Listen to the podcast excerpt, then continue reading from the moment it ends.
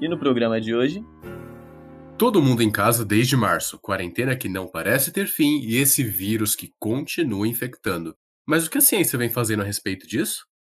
vacinas, estudos sobre como ele funciona e cuidados que precisam ser tomados em ambientes fechados são algumas das novidades que a gente vai contar para você hoje, nesse compilado de notícias sobre a Covid-19. Então, senhoras e senhores, eu sou Alexandre do Olivo. E eu, Gabriel Santiago, e começa agora o Nox.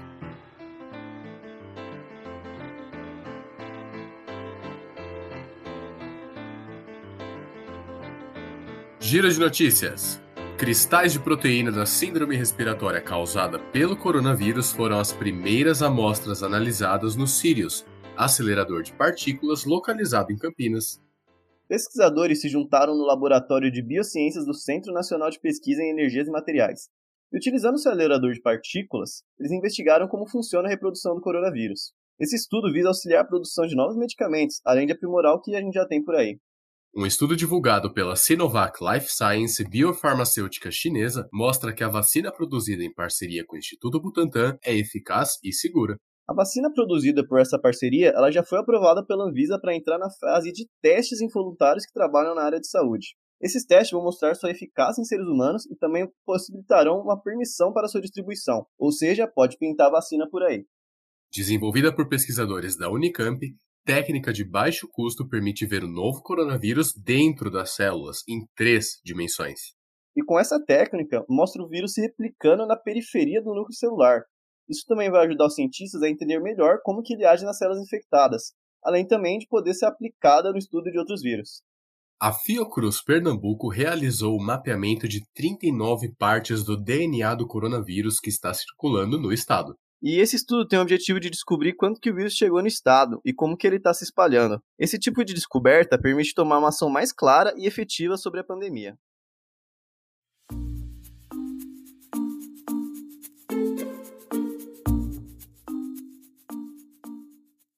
E aí, Gabriel, beleza? Tá complicado passar esse tempo em casa, hein? Quem tá aguentando ficar todo dia preso? Então, se essa vacina que não sai, tá complicando aí os esquemas. É, mas eu tava vendo que já tem diversas vacinas aí que estão em desenvolvimento no mundo. Tem uma que é até aqui no Brasil, né? Que é aquela da parceria chinesa, da Sinovac Biotech com o Instituto Butantan. Inclusive, essa aí é a vacina que está mais avançada no momento, né? Porque a gente tem etapas até uma vacina ser aprovada, e a vacina da China é a que está mais na frente de todas, seja da inglesa, seja da americana, da russa é a vacina chinesa aí que está realmente na, na vanguarda da coisa. Mas você falou de fase, como assim fase? São quantas fases? O rolê é assim, para você fazer uma vacina, você não pode simplesmente chegar no laboratório, pegar um tubo de ensaio, tirar com a seringa ali e enfiar no braço da pessoa. Você tem todo um esquema ali, todo um, um bem bolado para você poder colocar isso no mercado e realmente garantir a segurança das pessoas. Então, para você fazer uma vacina, você tem que passar por várias fases de teste. Cada uma dessas fases vai envolver uma quantidade de testados, então são as pessoas que vão participar desse estudo como voluntários. Eles vão participar para saber se vai ter alguma reação e o principal, né, saber se a vacina realmente vai ser eficaz, que não adianta nada a gente colocar um soro na vacina que não funciona. Então a gente tem aí três fases principais, né? A primeira fase é bem reduzida, são algumas dezenas de pessoas que participam. E é quando os cientistas vão verificar se realmente a vacina pode dar alguma imunidade para as pessoas. Na segunda fase a gente avança um pouco, já são algumas centenas de pessoas que participam, e além de ver a, a imunidade, se ela está realmente sendo criada, os cientistas vão verificar também em quais grupos que essa imunidade é mais pronunciada. Então a gente busca uma vacina que ela seja boa para todas as faixas etárias, para ter uma imunização igualitária, para todo mundo ficar imune igual. E por fim, a terceira fase, que é a que a vacina chinesa está, é a de imunização de dezenas de milhares de pessoas até. Na China, por exemplo, já são 50 mil pessoas que foram é, imunizadas com a Coronavac. E tem resultados bem promissores. É, legal que pelo menos eles fazem os testes com bastante gente. Eu tava até um pouco com medo né, sobre essa vacina, mas dá pra ver que eles não aprovam de um dia pro outro. Tem toda uma, uma questão de teste, com bastante pessoa e tal.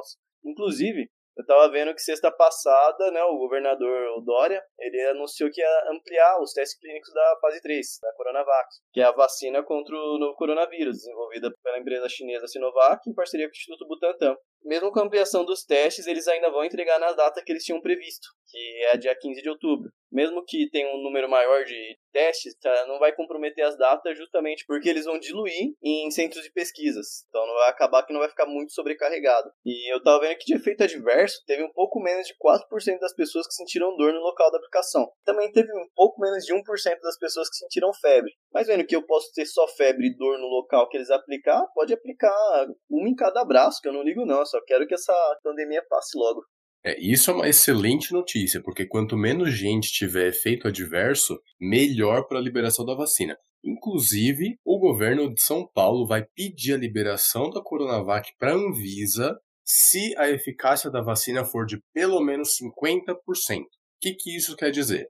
Se a gente tiver um grupo aí de 100 pessoas, todas elas receberem a Coronavac, se pelo menos 50 for comprovado que foram imunizadas, o governo vai pedir uma liberação de emergência da Anvisa para poder começar a imunização em massa da população.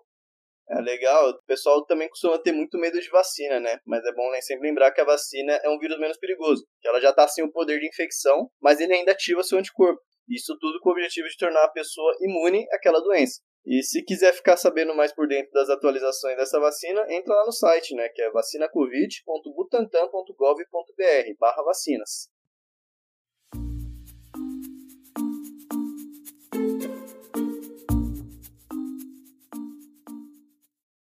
Mas e a USP? Ela está lotada de institutos e pesquisadores se posicionando, cada um com sua área de estudo, para entendermos melhor o novo coronavírus e sabermos como nos proteger e combater essa doença. Os pesquisadores Arthur Aikawa, Matheus Manini, John Esquiagola, Paulo Henrique Gregório, Alessandro Mariani e Renato Filho utilizaram a tecnologia de monitoramento da qualidade do ar SPIRI para analisar o ar do Hospital de Clínicas da Faculdade de Medicina da USP durante dois meses. Esse monitoramento ele foi realizado no Centro de Inovação, Ciência e Tecnologia. É uma instituição ligada à USP e ao Instituto de Pesquisas Energéticas e Nucleares. Ele comprovou a existência do coronavírus no ar, se espalhou através de gotículas de saliva quando as pessoas conversam ou espirram. Esse estudo nos alerta ainda mais para a necessidade de manter ambientes bem arejados para diminuir a contaminação do vírus. Se você quiser ver um pouco mais do que a USP vem fazendo nos laboratórios, dá uma passadinha lá no site jornal.usp.br. Lá você vai encontrar o trabalho incrível dos pesquisadores.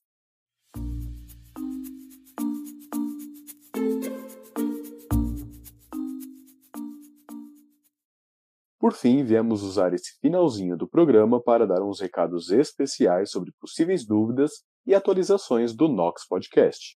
Primeiramente, um pouquinho sobre a gente, né? Nós somos um projeto de divulgação científica formado exclusivamente por estudantes do Instituto de Química da USP. A gente conta com o suporte da Universidade de São Paulo através de seu Programa Unificado de Bolsas, com o projeto IQ no Ar. Esse projeto ele foi o estopim para a criação da mais nova entidade acadêmica do Instituto de Química, a Companhia de Divulgação Científica, que é responsável pela realização do Nox Podcast. Inicialmente, a gente utilizaria o nome geral de Ar, porém, com a institucionalização do projeto, fizemos as devidas adaptações para distinguir as frentes do trabalho. E no fim das contas, o Nox Podcast também é o Ar. Um segundo recado: Estamos com vagas abertas para novos integrantes. É, isso mesmo. Para você que acompanha o projeto, quer entrar, tem ideias ou mesmo participação de alguma forma, a gente está contratando. A gente tem duas vagas para editor de áudio e uma para comunicação. Sobre as vagas, não, não necessita experiência você vai receber um treinamento especializado para trabalhar com a gente. Se inscreve pelo link no nosso Instagram, @iquenoar, e venha você também fazer parte desse projeto incrível e que com certeza irá agregar muita experiência. Lembrando, apenas alunos regularmente matriculados no IQ da USP podem se inscrever. E por último, aqui a gente vai estar tá dando uma dica todo o programa de 15 minutos para você, seja ligado a lazer, experiência, informação ou somente algo que a gente achou legal compartilhar com você. E aí, Gabriel, você tem alguma dica para essa semana? Você aí que gosta de fazer currículos, tem um site incrível que você vai achar as melhores fontes de graça. Fontespace.com. Entra lá, você não vai se arrepender. É uma dica boa aí, porque formatar currículo não é algo fácil. A minha dica da semana é algo que eu já venho contando para quem me conhece há um tempo, é algo que eu comentei em outro programa, mas eu quero reforçar isso porque o pessoal não tem a ideia de quão forte isso é, que é você ter uma alimentação balanceada e boa para você. Alguns anos atrás eu tinha muito problema de garganta, eu vivia doente, direto todo ano, pelo menos umas duas ou três vezes eu tomava uma bezetacil. E para quem já tomou sabe que é algo que dói bastante. Nenhum médico conseguia curar isso. Foi aí que eu passei numa nutróloga, não tinha nada a ver com otorrino, nem nenhuma desses, desses médicos especializados em garganta. E ela me passou uma alimentação. Ela falou que eu podia estar com gastrite, que era alguma coisa que eu comia que, que deixava meu estômago muito ácido.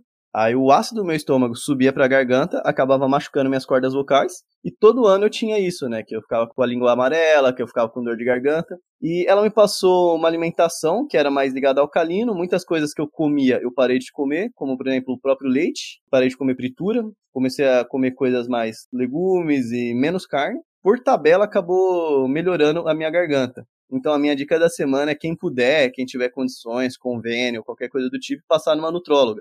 A gente ouve falar muito que, ah, não, a alimentação realmente melhora você, mas ela melhora desde o seu humor até partes físicas de você mesmo. Então a minha dica é que vocês se cuidem e tomem cuidado com o que vocês comem.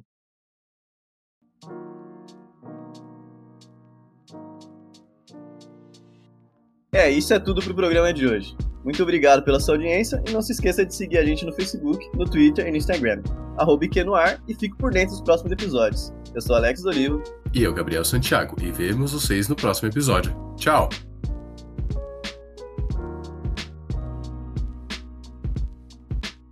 Locução: Alexandre Dolivo e Gabriel Santiago. Redação: Ana Amaral, Andressa Levi e Felipe de Souza.